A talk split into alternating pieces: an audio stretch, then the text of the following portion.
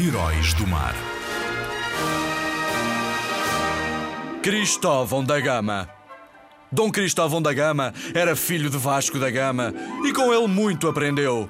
Recebeu o cargo de capitão de Malaca e de fidalgo da Casa Real depois do seu regresso da Índia. Acompanhou o irmão Estevão numa expedição de Goa ao Mar Vermelho. No entanto, o reino de Etiópia estava sob ameaça dos muçulmanos e, para ajudar, Cristóvão levou 400 homens para os combater. Dom Cristóvão da Gama foi feito prisioneiro e acabou por morrer vítima de torturas em 1542. Obrigado pela tua valentia, Dom Cristóvão da Gama. És um bravíssimo herói do mar.